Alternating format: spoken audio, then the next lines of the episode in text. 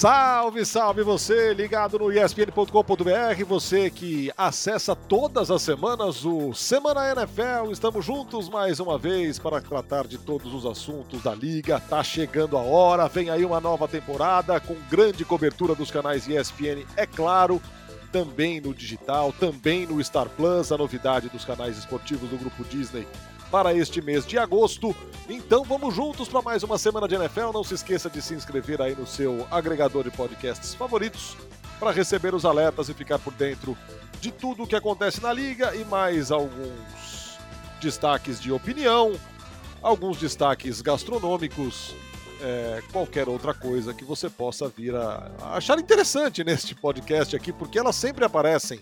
Sempre vem um tema que não tem nada a ver com o roteiro e cai sobre esta atração. Anthony Curti, bem-vindo. Olá, olá, Nardo, e vocês conosco nesta paçoca. Vacinem-se. Pronto, falei já, que se dane. Já vai no início do programa, já. Não esqueçam segunda dose, tá bom? Então pronto, já foi no início do programa pra gente já né, endereçar o que precisa endereçar.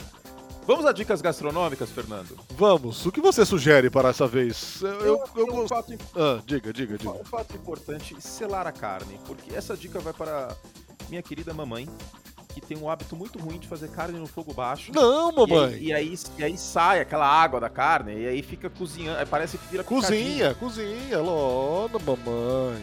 É, então. Mamãe. Tem que selar a carne. Explique, que que explique para mamãe a reação de Maiar. A reação de Maillard, exato.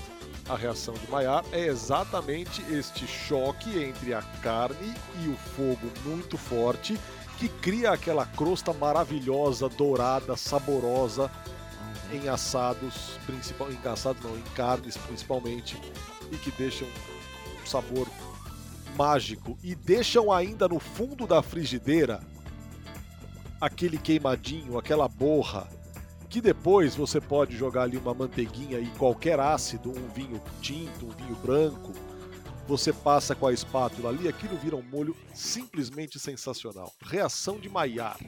Lembre-se disso.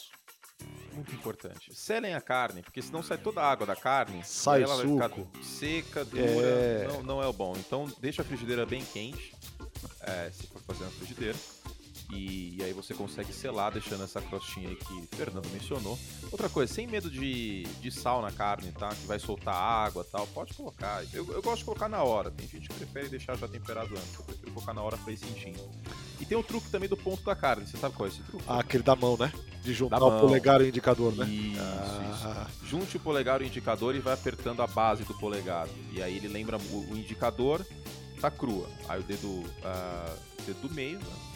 Português correto, tá ponto menos, o anelar tá ponto e o, e o, e o vindinho fica é. bem passado. Então você vai colocando a carne e vai sentindo. Eu isso. tô sempre entre o indicador e o dedo médio. Ah, é, não, com certeza. Ponto menos, rosado. Exato, exato, rosado. exato. E outra coisa importante, já que estamos falando em selar carne, ao tirar do fogo quente, deixe descansar por uns 3, 4, 5 minutos. Nem que seja necessário reaquecer depois nesse tempinho de descanso aí os sucos voltam para o centro da carne. Não vai acontecer aquela sanguinolência a hora que você passar a, a, a faca na, no primeiro pedaço. Uhum. Então Bem é muito lembrado. importante descansar também depois. Bem lembrado. E a carne tá tão cara que eu acho que são dicas muito boas para aproveitar o máximo da carne. Eu acho que impor dessas dicas foram, foram dizer que foram de, de, Ou então... de cunho de função social do nosso podcast. Ou então elas foram inúteis, porque ninguém consegue comprar carne hoje em dia. É, é. Como, como, porque são dicas para bifes altos, né? E Exato. Tá, tá, tá, complicado, tá Exato. complicado. O que tá complicado também é a vida dos times não chamados Kansas City Chiefs na AFC, certo? Kansas City Chiefs? Só? É, é, eu acho que é. A primeira prateleira é Chiefs e Bills. A gente vai conversar sobre isso hoje. Mas é que, na minha humilde opinião, os Bills ainda não têm um time defensivamente falando e ofensivamente com o jogo terrestre para bater o Kansas City Chiefs de frente assim, de igual para igual. Lógico que pode acontecer do Josh Allen ter uma partida mágica e, e, os Bills passarem por cima de Kansas City, mas não seria algo que eu colocaria meu dinheiro hoje acontecendo, vamos dizer assim. Mas assim, é... eu não vou nem usar a palavra provável porque é muito. é, possível, talvez não. Mas seria espantoso para você se lá no final o Kansas City Chiefs terminasse na terceira posição da UFC? Muito espantoso? Atrás de Bills e Browns? O Browns vai roubar o jogo de algum desses dois. Não, não seria. Eu vou dizer o porquê. É, é possível imaginar que Raiders ou Chargers possam roubar um jogo cada contra Kansas City. Não é impossível disso acontecer. Ano passado, vale lembrar, os Raiders venceram no Arrowhead e quase venceram em casa. E os Chargers e levaram para prorrogação. No primeiro jogo, exatamente, perfeito. No primeiro jogo do, do, Justin Herbert em Los Angeles, que foi que aconteceu aquele pré-jogo bizarro, né? É. Parecia episódio de, de emergência médica com George Clooney. Perfuração médico, de pulmão. É, um médico que não mandou muito bem, né? Perfurou o pulmão do Tyler Taylor e aí o Herbert acabou sabendo minutos antes de entrar em campo que ele iria entrar em campo. E depois daquilo é. nunca mais se ouviu falar em Tyler Taylor, né? É, tá, tipo, tá, tá enterrou a carreira do cara. Exato, tá em Houston, mas a gente sabe que é uma questão de é. tempo até Houston ter um novo quarterback no futuro. Ele vai ser o quarterback este ano porque Houston é, tá tancando, que é a primeira escolha do draft. Tá claro, isso é, é o pior elenco da NFL. Tem, não tem como. E. Eu acho que não é impossível de imaginar isso. Os Chiefs pegam os Packers também, né? No jogo. No é, jogo naquele jogo extra. É, no jogo a mais que a gente tem neste ano. Não é na semana 17, não, um jogo a mais. Então, duelo duro aí contra contra o Green Bay Packers, contra o Aaron Rodgers. Cara, é, é possível sim de, de imaginar isso. É, é muito possível imaginar que sejam segundos e em sendo segundos eles jogam wild card, né? Fato. Fato. Então, não, é, não dá para cravar não que, que Kansas City... Agora, pensando com mais carinho, né? Eu mencionei os times que não são Kansas City Chiefs, tal, porque o Mahomes é muito fora da média. Mas pensando com carinho, é, não é como se Kansas City tivesse garantido a temporada regular. Mas hoje eu não consigo apostar nos Chiefs fora do, do Super Bowl. Pelo fator Mahomes protegido, cara. É, é, tem isso. Os caras arrumaram a casa, entendeu? O, o Brad Pitt, o general manager, viu aquele Super Bowl e falou: não faz sentido nenhum a gente deixar o Mahomes exposto dessa forma, porque mesmo exposto ele consegue lutar. Protegido, nas derrotas ele tinha 30 é, pontos. Eu, eu acho muito isso. E assim, e, e, o cenário era de terra arrasada, né? Quando começou, quando começou a perder linha ofensiva ali, perdeu dois nomes importantíssimos na reta final da temporada. É, não teve o Mitchell Schwartz, não teve o Eric Fischer também na reta final. É, todo mundo deu aquilo ali como, cara, definitivo. É um Kansas City que vai ter um baita trabalho para reconstruir essa linha ofensiva. O Mahomes está tá lascado para o ano que vem mas se trabalhou muito bem né, na off-season e também no, no, no, no draft. draft. também, né? É, exato. Então é uma linha ofensiva sólida. Eu acho que a gente pode falar isso. Né, de uma ponta a outra. Baltimore trocou o Orlando Brown para dentro da conferência, coisa que é rara. Você trocar um jogador como esse, já foi pro bowler para proteger o Mahomes, um adversário direto na briga pelo título da conferência. É, Essas e... trocas geralmente acontecem para outra conferência, que se enfrenta uma vez a cada quatro anos. Esse movimento, esse movimento é surpreendente até, né, cara? É. É, é que tinha que desovar o Orlando Brown, entre aspas, palavra feia, né? Mas tinha que desovar ele porque os Ravens não iam ter como dar o contrato que ele queria de left tackle e ele queria jogar como left tackle. Aí na free agency vai atrás de Joe Tooney, um guard bastante sólido, drafta o Creed Humphrey na segunda rodada, traz o Austin Blythe, ex-Los Angeles Rams, tem o Lucas Niang estreando, né, o Niang não jogou na temporada passada por conta do lockdown da pandemia, tem a volta do Laura do Tardif, que estava no Canadá, ele é médico, né, ele estava na linha de frente também uh, da pandemia de Covid-19, então... Laura do Tardif que me rendeu um bullying por parte de Andy, de, de Andy Reid. Por quê? Sabia, Sabia dessa? Teve? Não. Cara, tava lá na semana de cobertura da, da final da UFC, acompanhando todos os dias de Kansas City, todos os dias falam Andy Reid. Eu tava lá quietinho na minha, né? Cheguei agora, tô ali numa boa. Até no dia resolvi, não, vou fazer uma pergunta. Fiz a pergunta, ele olhou pra minha cara e começou a rir. Você me fez ter saudade do Werner Tardif. Não, você me lembra o sotaque do Duvernay Tardif, não era a temporada que eu tava fora. Você me lembra o sotaque do Duvernay Tardif, começou é, a rir. foi 2019. Os caras, os caras riram também, aí depois ele respondeu uma pergunta, depois ele respondeu o que eu perguntei, mas deu, deu, uma, deu uma zoada forte, assim, sabe? Parecendo sotaque de francês. Eu falei, porra, de francês ainda, cara. Ó, você, vê, você vê como o Fernando é elegante, né, cara? O cara fala inglês com sotaque de francês, que coisa maravilhosa. Esse homem é muito elegante, eu não consigo, não consigo chegar nesse ponto. gourmet, gourmet. O meu sotaque inglês é um, é um sotaque vira-lata britânico com, com americano. Não, o seu inglês, é excelente. Seu inglês é excelente. Mas é uma mistura, cara. Tem palavra que eu falo com inglês britânico, tipo, eu não, falo, não consigo falar water, eu falo water. E aí fica uma salada. Mas enfim, problemas aí, dramas reais da nossa vida. Então, é, first world problems, no caso, né? Voltando, é, voltando ao do Werner Tardif, cara, é um cara, é um cara que pode ser importante também aí nesse retorno. E assim como essa essa profundidade de talento, cara, isso é uma é... coisa muito importante. Que nem eu sei que a gente já falou dessa galera aí, mas sabe um time que não tem nenhuma profundidade de talento na linha ofensiva, o Seattle Seahawks. Tipo, eu não acho que a linha ofensiva de Seattle seja tão horrorosa como se pinta. O Russell Wilson muitas vezes segura a bola demais. Tem outros fatores aí que a gente tem, pode conversar até um dia à parte quando tiver motivo para isso na temporada regular. O problema da linha ofensiva de, de, Seattle, a meu ver, o mais grave é a profundidade de talento. Tirando os, os titulares, é show de horrores. Tipo, é, é muito, muito raso. Então, se alguém machucar se alguma peça importante machucar uma ou duas, o que acontece, né? Desde Kansas City no ano passado. Aí complica. Agora, Kansas City já tem uma. Que hora que falou Kansas City, que hora que eu falo Kansas City. Kansas é, City. Os Chiefs, pronto. Os Chiefs têm uma profundidade legal de talento na linha ofensiva, quem diria, né? Impressionante, né? Depois do que se viu ano passado, é, e, e esse retorno do René Tardif, né? Que, que diz, respeito, diz muito respeito a isso. Mas é, é, o que você falou tem, tem muito sentido, cara. Embora seja um time que no ano passado defensivamente ainda deu uma brecha, é, essa proteção ao Mahomes, cara, te garante muito ponto. Não, com certeza. O ataque é azeitado protegido. demais, cara. É. O ataque é azeitado demais, demais, demais. E aí você tem, você tem o Travis Kelsey solto, você não precisa pensar em colocar o Travis Kelsey numa proteção de seis homens. É... E olha que a gente nem mencionou outros nomes, né? O Kyle Long, por exemplo, que voltou de aposentadoria, tá na pup list, que é a lista de jogadores que ainda não estão aptos para treino. E o Mike Rammers, que foi o titular, foi o menos pior dos titulares do Super Bowl, ele é reserva hoje como offensive tackle, de acordo com o plantel que a gente tem. Né? Ele tá como reserva do Orlando Brown como left tackle, mas ele é um swing tackle, ele pode entrar lado direito também, eventualmente. Então, é uma linha, ele é uma linha ofensiva muito, mas muito melhor. E a tendência é que os titulares joguem bastante tempo nessa sexta-feira, com transmissão uh, do, dos canais esportivos da Disney. Na ESPN, aliás, na sexta-feira depois do ESPN League, tem Chiefs e Cardinals, é uma oportunidade aí da gente ver esses caras jogando. É, e é uma precaução muito interessante a se tomar.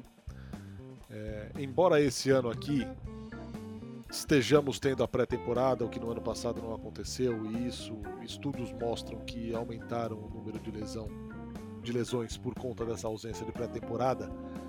A gente viu o estrago que alguns times sofreram exatamente por essa falta de profundidade no elenco, de não ter peças de reposição à mesma altura. E você está aqui o caso mais gritante do San Francisco 49ers. O time que foi dizimado e não tinha nem perto de peças para substituir os jogadores que acabaram machucados e perderam boa parte da temporada. É, não Coisa que eles que não fossem. em 2019, aliás, né? Foi o oposto. Exato. Os quase ninguém machucou. Não que eles fossem substituíveis facilmente. Estamos falando de caras é, George Kittle, é, Bolsa, enfim. Mas são caras que não tiveram substituto, cara. E o time pagou o preço. Até, até teve jogadores que, que desempenharam melhor do que eu esperava lá em em, São Francisco nessas ausências que a gente teve. Vou dar um exemplo de um cara que, que passa um pouco abaixo do radar, inclusive que Seattle contratou na última intertemporada, nessa ausência do, do Bolsa, que foi o Kerry Hyder. Mas de fato não é a mesma coisa, né? Ainda mais para o sistema defensivo que São Francisco roda, que não manda muitas blitzes, muito dependente da marcação em zona. Você precisa de um cara como o Bolsa pressionando ali. Essa foi a pior perda do time. Sem contar o Garópolo, com todo respeito aos outros quarterbacks. E mesmo o Garópolo não sendo uma estrela, ele é melhor que o Nick Mullins, ele é melhor que o CJ Beathard. É. Né? Então o time sofreu um golpe muito, muito grande na, na, temporada passada. Lesões fazem parte, é por isso que você precisa ter um, um elenco mais profundo possível. Eu acho que pensando na linha ofensiva, Kansas City conseguiu aí é, ter uma base bem sólida para ter uma um salvaguarda, quase um seguro. Exato. Você compra um carro, você paga seguro. Eu sei que não é todo mundo faz isso, mas o seguro é linha ofensiva. Você tem um carro aí. Eu não vou falar marcas aqui, porque senão o comercial mata a gente. Mas você tem um, um carro de 500 mil reais, você vai deixar de boa na rua? O Mahomes é. é isso, é um carro de 500 milhões de dólares. Você precisa proteger isso. Exatamente. Falamos aqui de Kansas City Chiefs, vamos para o Buffalo Bills.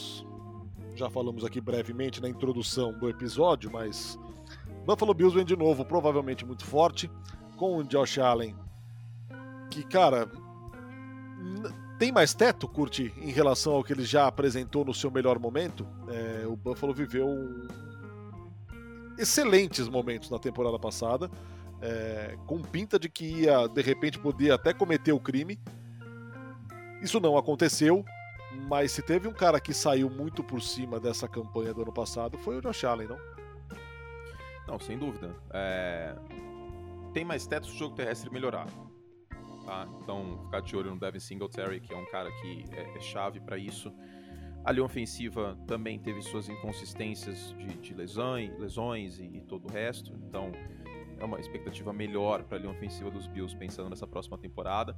Tem a chegada do Emmanuel Sanders. Né? Tem que ver o que vai acontecer do Cole Beasley, que neste momento é aí o principal jogador uh, contra a vacinação.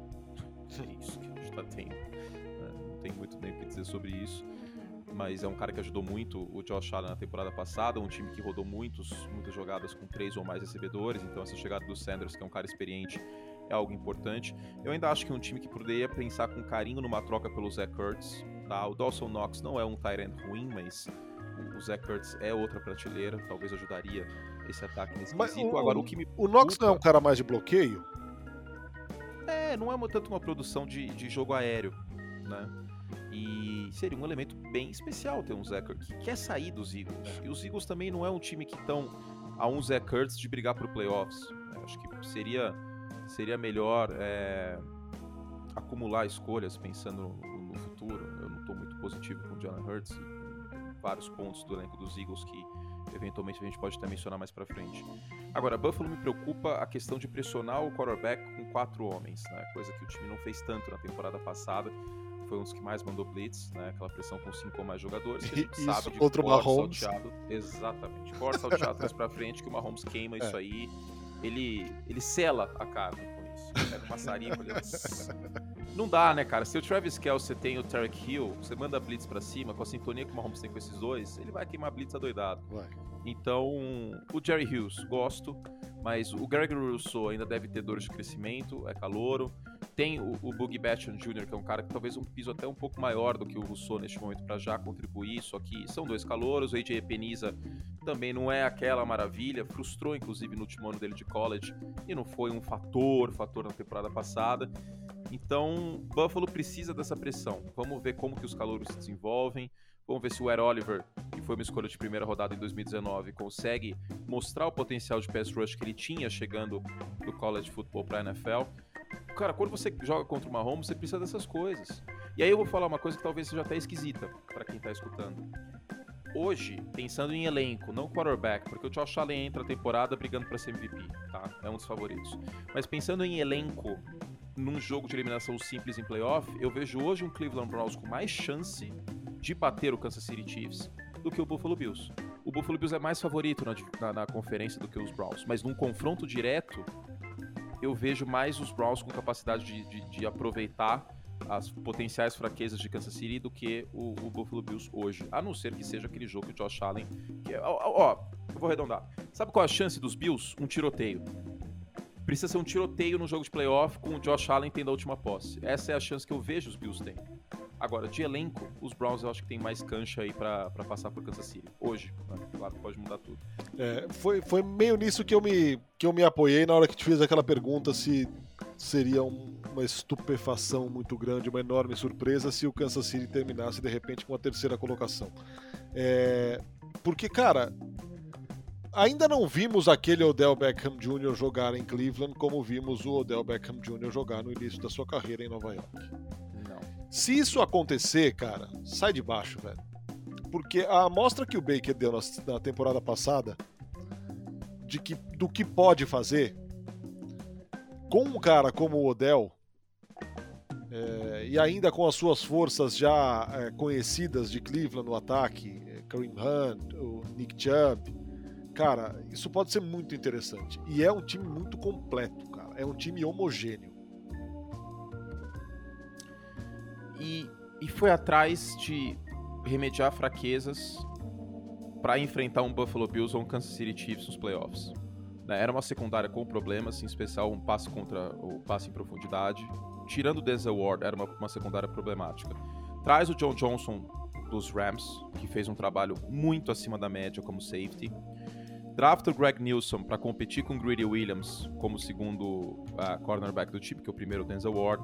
Drafta o Jeremiah Uso Coramoa, que pode jogar no, no, no, box como linebacker, marcando muito bem o passe. E esse foi um achado, Walker, né? E o um achado na segunda foi, É, porque caiu demais no draft. Um achado. Trouxe o Anthony Walker, que é um bom linebacker também, do, do, dos Colts, uma peça subestimada. E tem no Jadivion Clown o contraponto para o Miles Garrett para você pressionar com quatro homens, né? Você pressiona com Miles Garrett, Malik Jackson e Joe Billings, por exemplo. E, e aí consegue deixar sete homens ali atrás na marcação ao passe contra o Mahomes. O segredo foi esse do, do, do Tampa Bay Buccaneers. Tampa praticamente mandou blitz para cima do, do Mahomes. É você recuar com uns sete, às vezes até oito homens. Eu não sou muito fã da pressão de três homens, mas às vezes funciona. Se você tiver uma excelente secundária, o, os Patriots fizeram isso, aliás, contra os Rams, por exemplo, naquele Super Bowl 53. Mas é, o caminho é esse. Né? Então, Cleveland pensou nesse caminho. Tem a melhor linha ofensiva da NFL, na minha opinião. Tem uh, um dos melhores jogos terrestres da NFL, com o Nick Chubb e Kareem Hunt. E tem o Baker Mayfield, você mencionou o Odell, eles estavam, não estavam na mesma página ano passado, quando o Odell estava saudável. Então muitas vezes o Odell estava livre em profundidade, o Baker não, não apertou o gatilho e faltou sintonia em vários momentos. Mas o Baker evoluiu nesse quesito no play action, então é, é possível ter uma última expectativa com o Odell Beckham Jr. em Cleveland. Se não render, aí é capaz até é, que, é última, que, não né? esteja em 2022. É a é. última, é a última. É a última. É a última chance dele nos Browns. E a última chance para ele é, provar todo o hype, toda a empolgação que teve em 2014, né? Exato. Foi um dos melhores wide receivers de uma classe extremamente talentosa, talvez a melhor classe de wide receivers da década, aquela do, do, do draft de 2014, com Mike Evans, com, com ele e, e, outros tantos, não consigo nem lembrar de cor, né? Tem o Sammy Watkins também, que acabou não, não rendendo.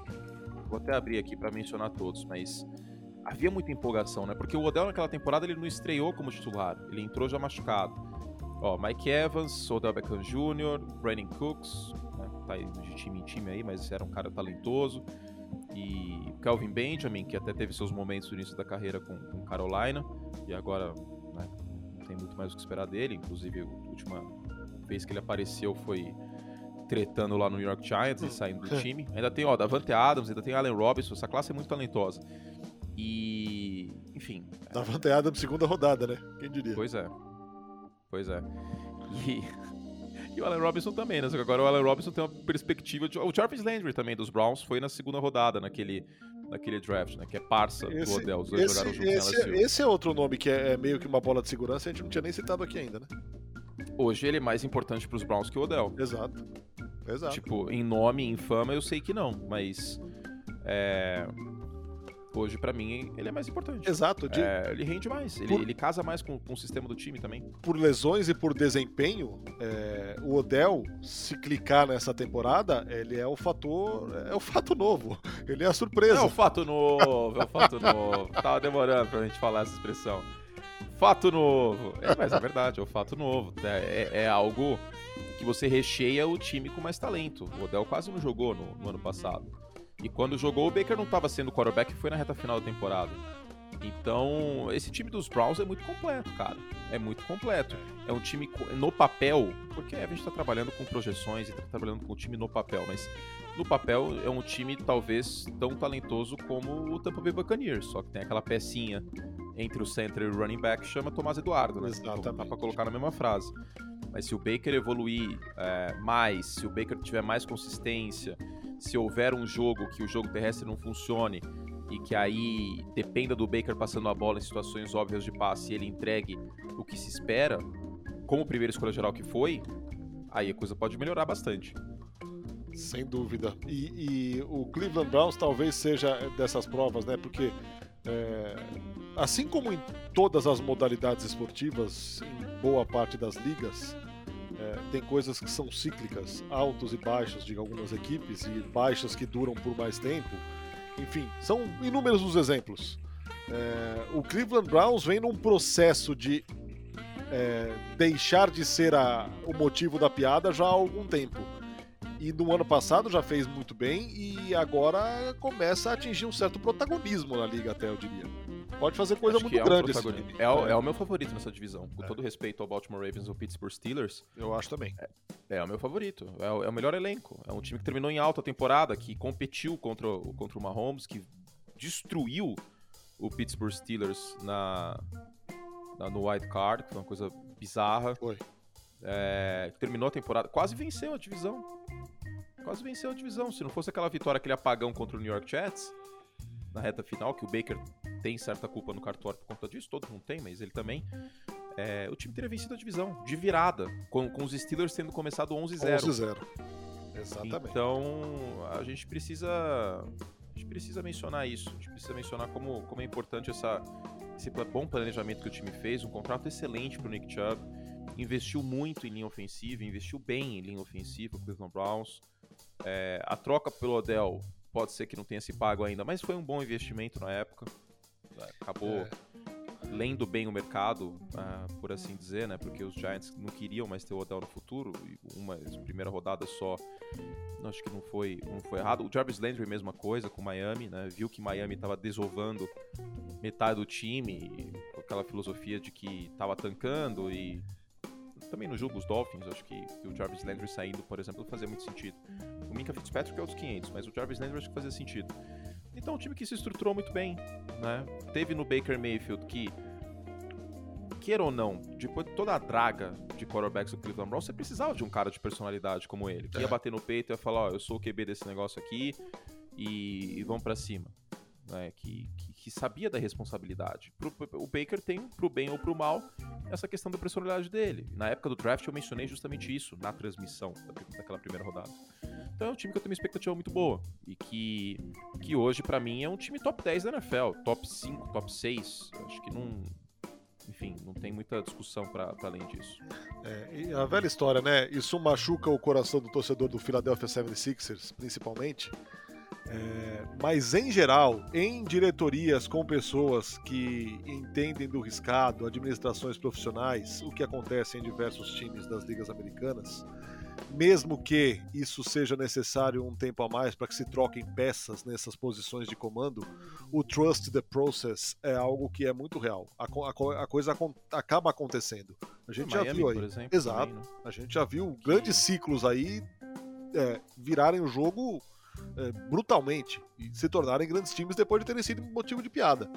É o Sim. que o torcedor do New York Jets espera agora, por exemplo. Né? Sim, gente sim, e acertou, e acertou esse início, né? É, trazendo um bom, um bom treinador, trazendo.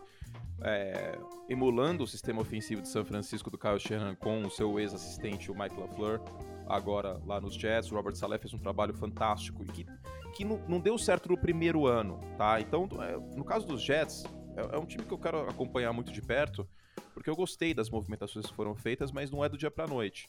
E Cleveland também não foi do dia pra noite.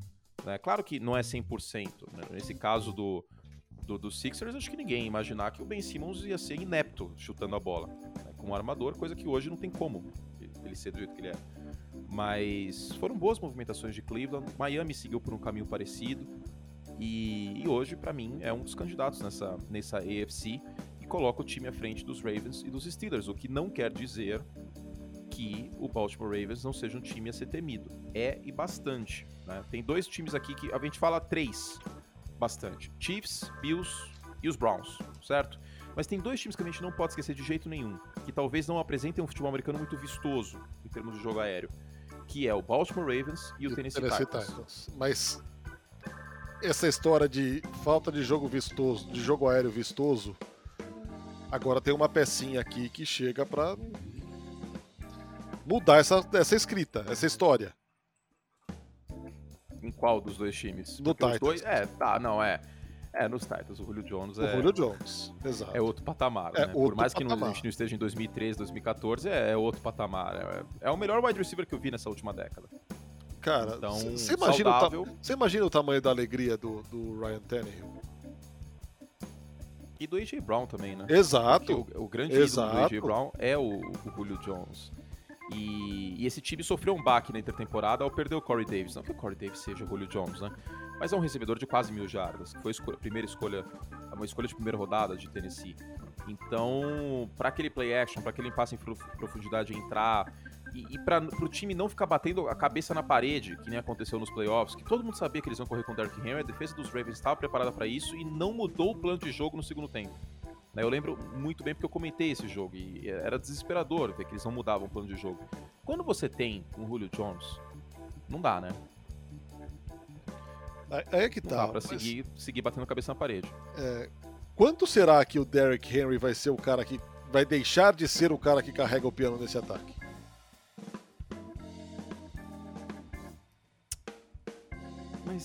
A ideia é essa, né? A ideia é essa, é a montagem do time. Arda. Oi, oi, tô aqui, tô aqui. Não, tô ouvindo, tô, tô pensando, tô aqui conjecturando. Porque, cara, é, é uma característica, é uma força da natureza, é uma. É uma. É uma dominância tão grande sobre os adversários. Aquele cara. Aquela jamanta atropelando todo mundo pela frente.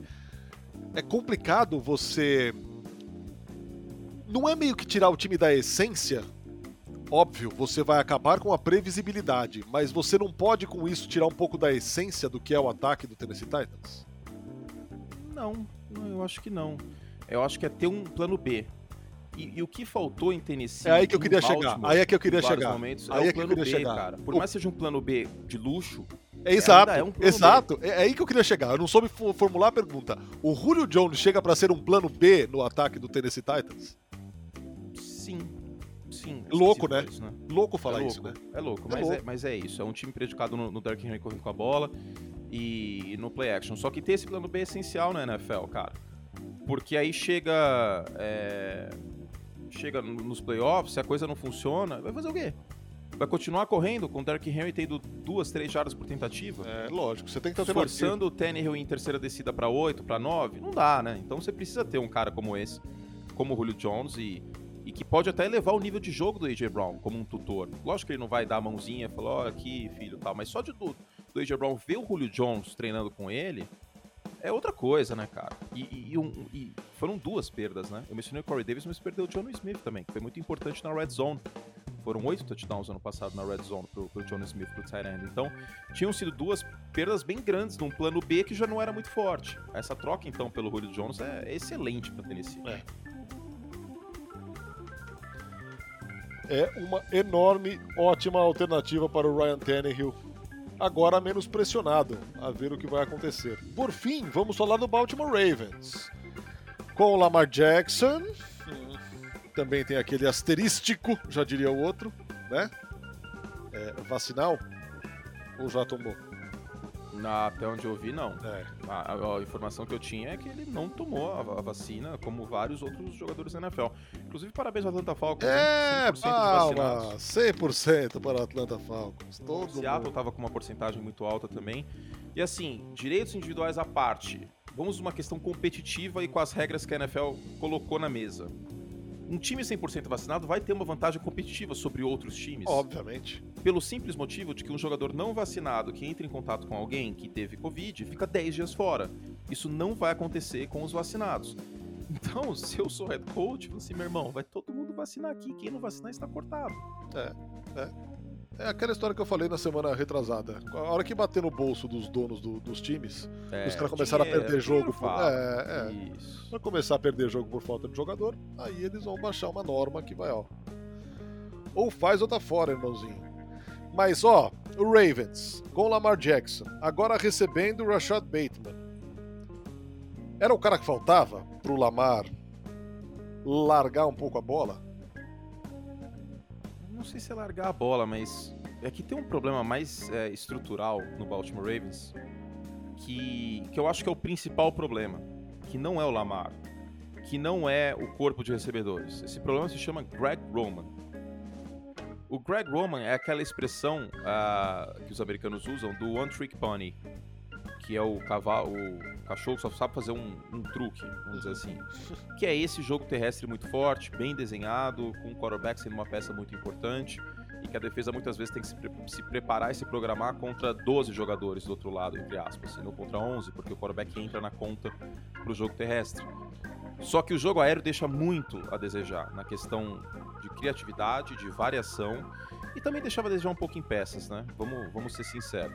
Mas agora você tem um Sammy Watkins, que queira ou não, é um recebedor talentoso quando saudável. Você pode deslocar o Marquise Brown para a função que ele irá melhor, que é aquela função de rotas mais curtas, de trabalhar no espaço.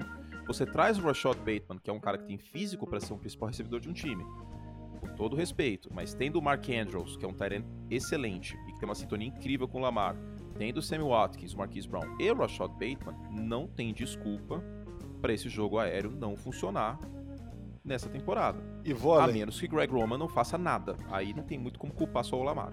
E vou além. Além, mesmo se o Lamar não quiser soltar tanto a bola, é... agora ele tá melhor protegido, né? Ele entra a temporada melhor protegido do que estava na temporada passada. Com, com, a galera, é, exato. Você, é? você, perdeu o Orlando Brown, mas você trouxe o Alejandro Villanueva. É. Não vem de uma boa temporada em Pittsburgh, verdade seja dita, mas é um jogador que ainda tem lenha para queimar. Ronnie Stanley também volta. Isso é imensamente importante. E desde a aposentadoria do Marshall Yanda, ficou um buraquinho nessa linha ofensiva no miolo, né? Agora você tem o Kevin Zeitler, né, que veio nessa última intertemporada, que é um bom jogador também. Então, é uma linha ofensiva melhor do que aquela que o Lamar teve por boa Exato. parte da temporada. E falando em Covid, foi um dos times mais afetados pela pandemia em 2020. Perdeu muitos jogadores na, na pandemia. O próprio Lamar deixou de jogar por conta da, da primeira vez que ele pegou Covid, né? Pegou duas, pegou é. agora de novo em agosto. Então, é um time que vem mais forte nesse, nesse, nesse ataque. Tem o J.K. Dobbins vindo para o seu segundo ano, ainda tem o elemento terrestre do Lamar Jackson, tem uma defesa que tem várias peças talentosas, a dupla de cornerbacks, acho que é até pouco falada, Marcus Peters e Marlon Humphrey, é muito acima da média. Talvez os safeties possa ser um pé atrás, mas esses cornerbacks seguram muito bem a, a, conta do recado, dão muito bem a conta do recado. O Patrick Quinn vindo para o seu segundo ano, talvez com um processamento mental melhor e sem perder aquele elemento de fiscalidade e de, de agilidade que ele tem como linebacker. Então, é, é, é, um time sólido. É um time que é top 10 na NFL hoje. Eu vejo o Cleveland na frente? Vejo. Mas também vejo totais condições para Baltimore chegar numa final de conferência. Quem sabe se tudo der certo, o jogo aéreo melhorar, se a defesa não mostrar sinais de, é, de perdas de produção no pass rush, é um time que pode chegar no Super Bowl. Muito bem. E ninguém East? A gente falou dos Bills. Ah, Patriots Falamos e Dolphins. Patriots, é. é que Patriots é, e cara, Dolphins eu vejo na prateleira 2B agora. É, que a gente falou pra prateleira 1, é. que é Kansas City e Buffalo. Prateleira 2, que é, que é Cleveland, Tennessee e... Cleveland, Tennessee, qual foi o outro que a gente falou? Cleveland, Tennessee, Baltimore, Baltimore, Baltimore falar de Baltimore. É. Aí você tem uma, uma prateleira 3, que é a galera do White Card, que eu vejo com chance de chegar aos playoffs com o White Card, mas não dá para hoje dizer que tem como bater de frente numa final de conferência com, com Kansas City, com Baltimore, com é. Cleveland, é. com esses outros times, que é New England, Miami, uh, Pittsburgh. Tá, hoje eu vejo os Steelers um passo atrás desses outros times da, da própria divisão. Indianapolis, com Carson Wentz saudável. Uh, Los Angeles Chargers e potencialmente ou os Raiders ou os Broncos. Pode ser. E aí tem os, Hum. Pode, completo, completo, completo.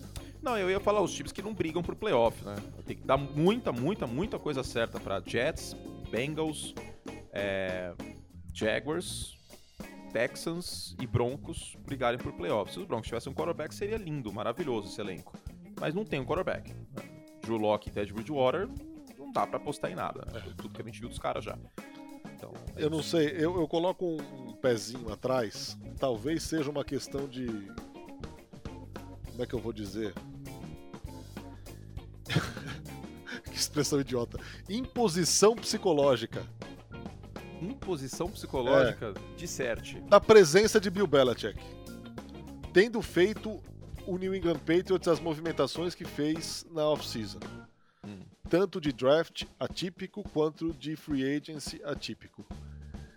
Por respeito e pela intimidação que causa o Bill Belichick por tudo que ele já fez, cara, eu, eu fico com um pezinho atrás em relação ao New England Patriots se não pode ser um time que corre por fora e pode surpreender. Pode, mas eu, eu não consigo cravar hoje os Patriots na final da AFC. É uma defesa que vai jogar melhor neste ano. Eu não tenho dúvidas disso, por simples regressão à média e também porque voltam peças para essa defesa. Volta o Donta Hightower, que tudo bem, não tem mais 26 anos, mas é um jogador sólido. É, você tem aí uma secundária que é muito boa. A secundária dos Patriots é acima da média. É uma das melhores secundárias da NFL, saudável. Né? Você tem no, na dupla, dupla, né? Quarto, trio, trio de, de cornerbacks, o Stephon Gilman, que há dois anos foi defensor do ano, o JC Jackson, que é um sólido jogador, ainda tem o Jonathan Jones, chegou o Jalen Mills para profundidade de talento. No fundo do campo você tem o Devin McCory, que ainda é um safety muito bom é, trouxe o Matt Judon para pressionar o passe, volta o Kyle Van Noy, então só, só de linebacker já volta o Donta Hightower e o Kyle Van Noy, porque ano passado o Jawan Bentley flopou fortíssimo, né? É. E ainda tem o Chase Vinovich, que é uma peça interessante ali no pass rush. Agora, o, o grande X da questão é o quarterback, né? Que é uma liga de quarterbacks. Hoje eu sou mais o Mac Jones, por tudo que eu vi no Mac Jones do college, pelo estilo de jogo dele, é, também pelo que eu vi na primeira partida da pré-temporada, mas não só por isso e pelo que tá rolando nos training camps, eu sou mais o Mac Jones, ele é mais consistente, tendo uma defesa forte, o quarterback consistente, existe uma chance, ainda mais com o Bill Belichick e Josh McDaniels, né? E foram, e ambos foram elogiados, né? Tanto ele quanto o Cam Newton foram elogiados no, agora na Precisa. Sim, sim. É. Acho que a coisa tá meio, tá meio equilibrada por ali, pra hoje, hoje eu sou mais Patriots que Dolphins, porque eu prefiro o time dos Patriots como um todo Prefiro a comissão técnica dos Patriots, não é um desrespeito sobre o Brian Flores, tá? Não tô dizendo que ele é ruim, muito pelo contrário. E dúvida por dúvida, o Tua também é dúvida pra este ano. Tô bem empolgado com o que eu tô vendo no training camp, que eu tô lendo, né? Tô vendo, não tô lá. Mas pelo que eu vi na primeira partida também, eu acho que existe uma expectativa muito boa do Tua. Ele tá soltando mais o braço, coisa que não fez ano passado. No passado o Tua teve menos jardas por tentativa que o, Andy Dalton e o Alex Smith. Tá, né? É, agora acho que agora a coisa muda de figura, né? Tendo a pré-temporada pro cara fazer exatamente isso, errar, testar, né? A pré-temporada tá aí para isso, principalmente pros mais jovens, cara. E, e para arredondar, pra, né, vocês sabem que eu sou sou basicamente novembro de 89. que isso? referência? Não. Eu estou quebrando o muro aqui. Não vou ficar em cima desse muro. Eu sou o oposto do Pedro Bial. Não estou em cima do muro. Eu vou, eu vou dar os palpites aqui. É, podem cobrar vai. depois, tudo vai, bem. Vai, de campeões de divisão. Favorita aí, favorito. E podem me cobrar depois, ó. Meu, meu Twitter, arroba Curte Anthony, meu Instagram, arroba Curte. Browns, Titans, Chiefs e Bills na. Justo. Na NFC ficou, fiquei devendo. Packers, Cowboys, um, Buccaneers e Rams. São meus palpites para as oito divisões para a próxima temporada. E já deixo meu palpite para MVP também, que é Josh Allen. Ó. Oh. Puxel. É.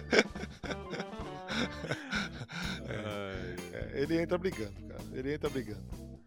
Agora... Mas Mahomes é um bom palpite também. É, é lógico. O Aaron Rodgers também acho que tem que colocar. Mesmo o Tom Brady. Acho que por mais que, não, que o velhinho não seja aquele de 2007, com esse elenco fora de série, com essa linha ofensiva protegendo ele, a linha ofensiva que menos se deu pressão considerando a temporada inteira, tem que colocar ele também.